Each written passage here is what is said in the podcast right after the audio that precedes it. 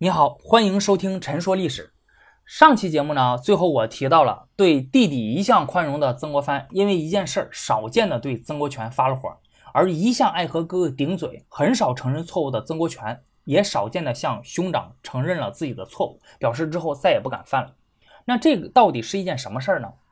在咸丰十年八月二十六日，正在安徽徽州府忙于平定太平军的曾国藩，收到了一封十万火急的圣旨。原来第二次鸦片战争爆发之后呢，英法联军不断取胜，此时已经逼近北京。咸丰皇帝仓皇出逃承德，并发文命令各地迅速率军勤王，其中就命令曾国藩要派湘军的名将鲍超带三千人火速进京，交给盛宝啊一个满族将领调遣。接到命令之后，那曾国藩马上就陷入了烦恼之中。因为现在呢，正处在围攻安庆的紧要关头。呃，上一期咱们已经介绍过了，说这个安庆之战呢，它是整个镇压太平天国战局的关键。如果要是调精兵北上的话，安庆就很有可能会围攻不下。那这样镇压太平天国的功业将会功亏一篑。当然了，如果要是有损于镇压太平天国的大局，但是却能够救皇帝于水火，这么算的话，那也划算。但问题是吧？他派鲍超北上，其实也帮不了先锋什么忙啊！因为第二次鸦片战争进行到那个时候呢，形势已经非常的明朗了。英法联军攻下北京，那是早晚的事儿。未来只有议和这一个办法，你派几千人北上，根本就改变不了这个大局。那另外，曾国藩也有私心啊，就是他不愿意湘军的猛将鲍超，还有他手底下的军队交到满族的将领盛宝的手中，因为他担心。这很有可能导致这支精兵强将有去无回，从此列入七人的帐下。但是皇帝的圣旨已经下了，而且秦王这个事儿吧，又关乎人臣大节，你是不能讨价还价的。所以曾国藩就很忧虑啊，就不知道该怎么办。那这个时候呢，李鸿章给曾国藩出了个主意，一个字儿拖。你拖上个十几天再回复皇上。当时这个奏折往返一次呢，需要二三十天。等皇上收到奏折的时候呢？这个时候，北京城很有可能就已经被洋人占领了。这样的话，双方自然会议和，那时候也不用湘军北上了。那曾国藩听了之后，哎，觉得这个计谋很不错，哎，可以。所以他在八月二十六日接到圣旨之后，九月初六才回复了一道奏折。曾国藩在奏折中就说啊，说这个鲍超啊品级太低了，他不能胜任这种秦王之举，所以他请求朝廷在他和胡林翼二人中选一人带兵进京。那果然，后来啊，不出李鸿章之所料，不久之后，英法联军攻入北京，与恭亲王奕欣达成了和议。十月初四，曾国藩接到了朝廷发来的消息，湘军不必进京了。那不过当时虽然曾国藩用了这条计谋，但他还是做了两手的准备，因为万一当时英法联军要是没有攻占北京，或者皇帝指派他亲自带兵北上，哎，你说你怎么办？因此，他需要提前做好准备。也就是说，到底带哪些将领前去？那通过这个举动啊，你就能看出曾国藩这个人啊，就是为人极其谨慎，做事滴水不漏。那即使一个办法啊，就成功几率再大，他还是要想到，如果这个办法失败了怎么办？这样的话，我就能提前布局，做两手准备。那别人做事儿就只想怎么成功，那找到认为能够成功的方法之后呢，就不管不顾，一路的狂奔。哎，但是曾国藩却经常想到。如果事情失败了，我要怎么做？啊，因为你只有经常想到失败的人，最终才能立于不败之地。现在咱们话说回来，曾国藩他在回复了奏折之后呢，就给这个曾国荃写了一封信啊，主要内容就是说说这个万一如果皇上要是派我北上啊，你就是你愿意和我一起去吗？咱们兄弟俩一起去秦王啊，这样说出去也特别好听。你现在想想，假如说咱们要带兵北上的话。你从你的部队要抽取哪些人，然后你开个单子告诉我。如果皇帝一旦下旨，咱们马上就可以出发了。带兵北上其实是一个非常小概率的事件。曾国藩的这种做法呢，只是为了以防万一而已。但是没想到吧，接到哥哥的这封信之后，曾国荃一下子就慌神了，因为此时正是曾国荃围困安庆的紧要之时，只有拿下安庆，才能保证他一战成名。于是他特别怕大哥真的北上秦王，这样的话自己围城的这个功劳就会毁于一旦，所以他心急火燎的写了封信，不但坚决反对秦王，而且对天下大局发了一通牢骚，把皇帝以下的政治人物都骂了一通。那曾国荃的这封信啊就已经被销毁了。但是呢，从曾国藩回复的信中啊这个内容来看的话，应该是涉及了以下几方面的内容。第一，绝不能撤安庆之围。不仅如此，曾国荃在信中应该还表示过类似的呃不怕大清亡国之类的意见。那在曾国荃看来，那大清亡了，没了朝廷的瞎指挥，说不定能更快的平定太平天国。第二，曾国荃认为恭亲王奕欣的才能远在咸丰皇帝之上。如今咸丰跑了，恭亲王留在京中处理中外事宜，那不是坏事，而是好事啊。如果皇帝死在承德，恭亲王当了皇帝，那说不定更是好事。第三，批评咸丰皇帝不会用人。曾国荃听说啊，就是因为咸丰不重用僧格林沁，故意不让他建立战功，所以中国军队才会在天津一败涂地。如果皇帝当初放手让僧格林沁去抵抗洋人，也许洋人根本就打不到北京。所以咸丰皇帝北逃完全是咎由自取啊，就自己作的。那曾国藩在看到曾国荃的这封信之后啊，就冷汗直流啊，差点没把他给吓死。就心想啊，说这个曾国荃这也太不成熟了，就一点政治纪律都不讲。你在这个官场好歹混了几年了，哪些话能说，哪些话不能说，你心里一点数都没有吗？就如果这封信一旦流传出去的话，不但曾国荃这一辈子的政治前途完了，他们曾氏一族的命运都堪忧。你想想，你在这个封信里面去批评皇帝，甚至说了一些不怕大清亡国之类的这种话，你想想，这一旦要是被查出来之后，你恐怕全家都得抄家灭门呐。所以曾国藩马上就把这封信烧掉了，然后赶紧写了一封回信，对曾国荃严加训斥，口气之严厉，可以说在曾国藩家书中空前绝后。曾国藩的回信呢，主要是说了三层意思：第一，曾国荃这样肆无忌惮、口无遮拦的谈论国家大事，那个是从政的大忌，以后绝对不能再这样做，即使是在家书中也不行，你搞不好就会带来满门的灾祸。第二。曾国荃听到的小道消息并不可靠，咸丰皇帝用人并不如他所说的那样不明。那恭亲王和僧格林沁呢，也未必靠得住，所以他的分析是错误的。第三，不能放弃对清王朝的忠诚。从道理上来说，忠诚是为臣之本啊，这是我们应该做的。从现实情况来说呢，我曾国藩创立湘军，那正是以忠义的旗帜号令天下。那如果大清一旦灭亡了，天下就会更乱，那国家的前途不就更不可测了吗？所以在这封信里面，曾国藩告诉他弟弟说：“我知道安庆之围不可撤，你只管围城作战就好，以后不许妄动朝廷大事儿。如果之后要是再说像上回写在信里上面的那些类似的话的话，咱们兄弟以后就再也别通信了。”接到这封信之后，曾国荃被他哥哥这种罕见的怒火给吓住了，啊，就不再顶嘴了。而是向哥哥承认错误，表示啊，我以后再也不这样了。这件事之后呢，曾国荃安心的围困安庆，终于在1861年攻下了安庆。那在攻下安庆之后，湘军就开始准备进军南京了。曾国藩仍然安排曾国荃担任主攻，但是因为这个南京比较难攻啊，因为它是太平天国的首都嘛，所以曾国荃准备先回老家招兵买马。就在这时，太平军突然进攻上海。上海的士绅呢，就赶快跑到安庆请求曾国藩救援。此时的上海富庶繁华，饷源充足。那上海的这些士绅为了让曾国藩早些出兵，就提出每个月可以接济湘军十万两银子。这个对于经常为军饷发愁的曾国藩来说，可以说非常具有诱惑力。因此这件事儿虽然打乱了曾国藩的战略布置，但是犹豫之后，他还是答应派人救援。一开始呢，他想把这个事儿交给弟弟曾国荃。啊，因为在他看来，让曾国荃改去上海是一个非常好的机会。第一，上海钱多，打仗不苦；第二，上海还有苏杭一带，当时大部分都已经沦陷了。那到了这里，就相当于你开辟了一片新的战场，立功机会更多。第三，当时曾国荃已经拥有了布政使的实职，如果再在上海立功的话，就可以顺利的升为江苏的巡抚。然而，曾国荃此时的全部注意力都被南京所吸引了，他。要攻破这座太平天国的首都，建立首功，因此就断然拒绝了哥哥的这一建议。他为了摆脱这件差事呢，甚至还拖延从家乡出发的日期，就迟迟不回到安庆。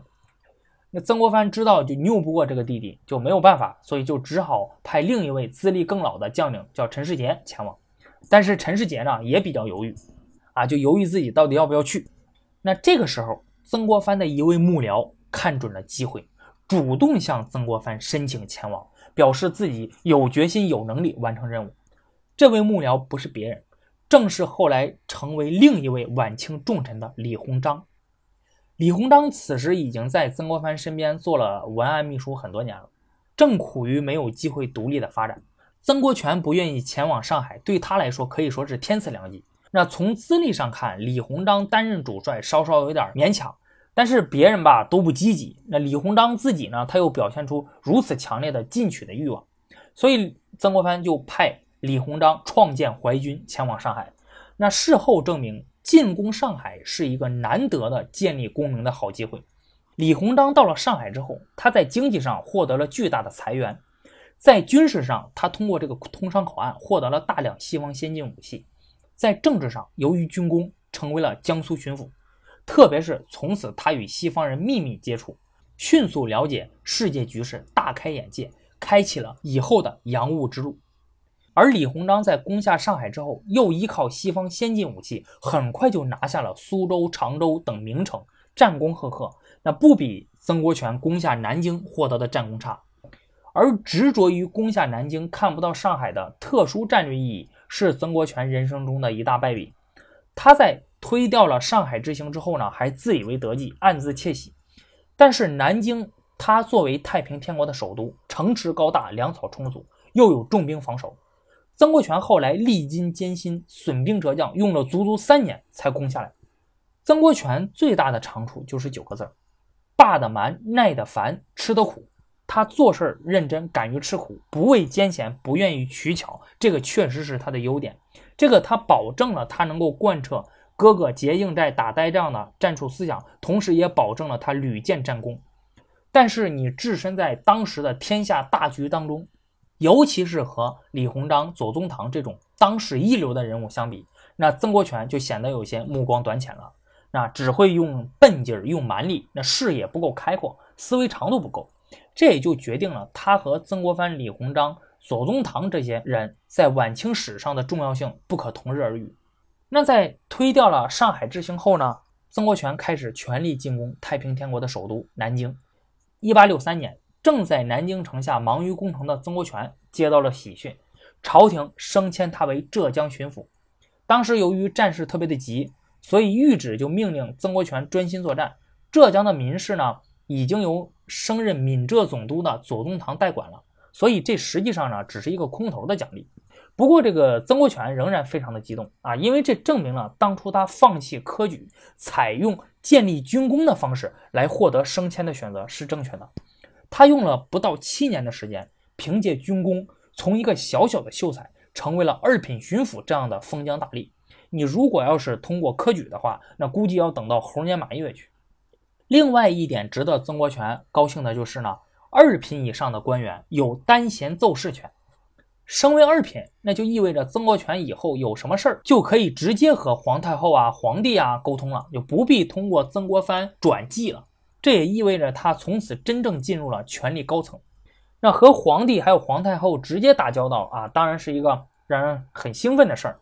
那曾国荃他是一个急性子啊，收到任命之后呢，哎，就琢磨，就先上个奏折，汇报点什么，然后对这个朝廷的大政方针呢，发表点什么见解，表现表现自己，让朝廷看看。那曾国藩就是很了解他弟弟的这个性格啊，当时就马上写信告诉他说：“你这个上第一封奏折呢，一定要稳重啊，就不要仓促行事，因为这个往往就决定了中央高层对你的第一印象。”曾国藩就举例子说，说这个当初左宗棠他在获得这个单独奏事的权利之后呢，过了三个月才上了第一封奏折。彭玉麟他在升为二品大员之后，除了上了两道辞谢的奏折之外，那至今连一封正式奏折也没上过。所以，除非重大事件啊，你就不必急于上奏了。平时的一些小事呢，仍然由我代为汇报，这个才算比较得体，也就避免了让朝廷认为。你这个人啊就不稳重，不管大事小情都喜欢上奏。在除了告诫曾国荃不要瞎上奏折之外呢，曾国藩还耐心地教导他如何写奏折。他告诉曾国荃说：“这个左宗棠还有李鸿章的奏折写的特别的好，你要仔细的去看。然后每天看一两篇，每篇最少看两遍，然后你仔细的去揣摩。第一遍看它的主旨，还有整体结构布局；第二遍呢，就要推敲它遣词造句的功夫，然后自己再尝试着写。写完之后寄给我，然后我给你批改一下。所以你就能看得出来啊，曾国藩啊为他这个弟弟真的是操碎了心。曾国荃于是就兴致勃勃地开始学习写奏折，写完之后呢，就寄给曾国藩批阅。经过几次的学习啊，有了很大的进步。所以曾国荃这个时候就眼巴巴的等着，看看能出现什么机会，然后给皇太后去封奏折，也好过过这种啊参与天下大政的这种瘾。这个机会很快就出现了。一八六一年。清王朝制定了一个重大的军事计划，以恭亲王奕欣为首的总理衙门决定向西方国家购买数艘新式军舰，组成一支舰队。当前呢，就能用它来平定太平天国；日后呢，也可以成为帝国的海军。这件事儿，总理衙门具体委托给了代理中国海关总税务司的李泰国去办理。李泰国呢，他是一个长期混迹于中国的英国人，资深外交官。这个人这个办事效率很高。就很快就从欧洲采购了数条军舰，到达了中国。那当总理衙门的官员看到这些军舰之后，傻眼了。为什么？因为当初他们和李泰国商量的是派中国人做舰队的统帅，然后邀请英国人出任副手，同时挑选中国军人上船学习作战。这样的话，可以让中方迅速掌握海军军事技术。可是李泰国在英国吧，他居然擅自代表清政府。聘请了一个叫阿斯本的英国军官做这支军队的司令，而且由阿斯本挑选了一批军官和海员组成了军队，规定船上只用洋人，不用中国人。那如果要是这样的话，那这支舰队还能叫大清的海军吗？那总理衙门当然就表示反对了。但是李泰国非常的强硬，说如果清朝不接受他的条件，他就立刻将这支舰队解散。那这样一来，不但中国建立海军的计划会夭折。而且这些军舰你还得变卖，你一变卖你就得损失折价。清朝还要付给李泰国雇来的众多外国军人的遣散费，你里里外外一算，一百七十万两的船价，至少要损失七十万两。那总理衙门一听李泰国这么说，一下就没了主意。那怎么办呢？到底，恭亲王奕欣这些人呢，就只好写信给曾国藩、李鸿章还有曾国荃这些湘军大员，征求他们的意见。曾国藩的态度呢十分鲜明啊，在对外交往之中呢，他就一向主张那种小事儿可以放松，但是原则大事绝对不能退让。既然舰队是中国花钱买的，而且订有合同在先，那么就必须按中国人的主张办。如果实在要是谈不拢的话，不如就把这支舰队退了，损失点钱那是小事儿，那国家主权是不能受到侵犯的。何况从现在的这种战争局势来看，我们没有这支舰队。湘军照样可以完成镇压太平天国的任务。那曾国荃看到朝廷首次让他就国家大事发言，当然非常激动，于是精心构思写了一道奏折，直接就送上去了啊，也没有让他哥看看把把关。那这封奏折写了什么呢？曾国荃呢不愿意外国人来分他攻占南京的功劳。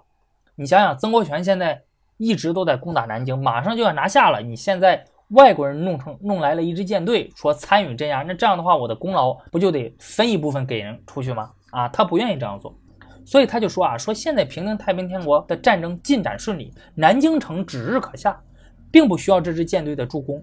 这个意见和曾国藩是基本一致的啊，所以没有什么太大的问题。但是曾国荃吧，他怕自己这样说啊，就显得自己啊就太在意独自拿下南京的这个首功啊，胸怀不够开阔，太小气了。所以接下来呢，他又自作聪明，说了一段不该说的话。他说啊，说这个如果这个船就这样退掉，浪费巨款，实在是太可惜了。哎，你不妨哎把这些轮船拿来啊，就是用来巡逻海上，缉捕海盗啊。不过现在国家财政紧张，养着这样一批精良的军舰，就只用来缉捕海盗，其实也是大材小用。所以他又这个替朝廷思考怎么填补这个窟窿，怎么办呢？可以把现有的沿海水师裁撤掉，以节省军费。那曾国荃他自以为忠心为国，替朝廷竭心尽力，中央高层一定会称赞他的忠心。但是他哪里知道，他这句话犯了大忌啊！为什么这么说？这李泰国舰队这个事儿呢，让当时主管外交事务的恭亲王奕欣等人大丢颜面。一心决策失误，所托非人，导致事情办砸了。他显然负有不可推卸的重大责任。那在清王朝财政紧张的时候，你损失这么一大批巨款，实在是容易给他人留下攻击的口实。曾国藩和李鸿章都知道这一点，所以他们两个在回复的时候呢，绝口不提总理衙门办事疏忽这一明显事实。对于浪费巨资一事，更是大事化小。那曾国藩他甚至在奏折中还说啊，说这个一百七十万两银子并不是什么大数目，还变卖什么呢？不如直接把这几条船啊赏给西洋各国得了，折折他们的骄傲之气。曾国藩之所以将这么大一个数字啊一百七十万两白银啊如此的轻描淡写，其实就是在为一心开脱责任。曾国藩是天下封疆大吏的领袖，他此时具有一言九鼎的影响力，他定下了这个基调，能够有效的维护一心的面子。曾国荃政治经验不足，他哪里懂这些这个弯弯绕绕是吧？他就一门心思替朝廷心疼这笔钱，但是在刚刚犯下错误的总理衙门诸位官员看来，他这种做法显然是在指责他们决策失误、浪费巨资。曾国藩事后才看到了曾国荃的奏折啊，大为叫苦，告诉他弟弟说：“你这第一封奏折这上的就不成功啊，你这样说容易给自己惹麻烦，你下回要再写奏折，你一定要让我给你把把关。”但是曾国荃在接到哥哥的这个信之后呢，就还不明白自己的错误之处啊，说我哪儿错了？我没有错呀。说你这么批评我，你什么意思？你根本就没有理解我的本意啊。我的出发点确实是怕这些轮船被浪费了，所以建议用他们来缉捕海盗。我是出于公心啊，我没有夹杂着自己的私人利益。说你这样说吧，你是好心当成驴肝肺了。直到接到了朝廷的批复，曾国荃才傻眼了。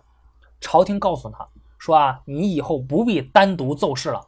有事儿让曾国藩替你上奏，所以这个事儿就很明显了嘛。朝廷就很讨厌他，因为他说了不该说的话。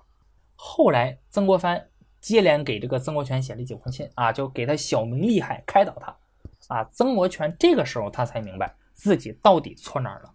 之后呢，曾国荃逐渐忘掉了他上第一封奏折时候的这种不愉快，又开始全心全意的进攻南京。在一八六四年的时候呢，南京的外城终于被曾国荃攻陷了。虽然之前朝廷下令了啊，就不让他单独奏事儿，但是这么重要的事情，他还是第一时间把这个好消息上奏朝廷了。曾国荃满以为他立下了这个不世之功，那朝廷一定会下旨表扬他。不久之后，他收到了朝廷的谕旨，但是通篇没有一句表扬的话，而是严厉批评曾国荃不应在攻破外城之后就马上返回营地，意思就是说。说这个南京城，它除了外城还有内城，你应该一鼓作气把全城拿下，生擒太平天国的首领，然后你再上奏啊。现在先头部队刚刚冲进城里，你不忙着指挥战斗，你你忙着回营，你瞎写什么奏折啊？你为什么这么急着表功呢？那这道谕旨啊，这个语气非常的不客气，你从字里行间都可以看出朝廷对于曾国荃的厌恶。而且这个还不算完，那没过多久，朝廷又给他哥哥曾国藩下了一道谕旨。追问南京财富的下落，哎，说这个之前人人都说了啊，说这个南京城中呢财富如山，现在我怎么没听你们兄弟俩提起呢？如果南京城真有巨款的话，你自然应该交给国家作为军饷啊赈灾之用。但是这道谕旨的重点还不在这里，而是其中借题发挥了几句话。里面怎么说的呢？说曾国藩以儒臣从容，历年最久，战功最多，自能慎终如始，永保勋名。为所部诸将，自曾国荃以下，均应由该大臣随时申警，勿使骤盛而骄，庶可长承恩眷。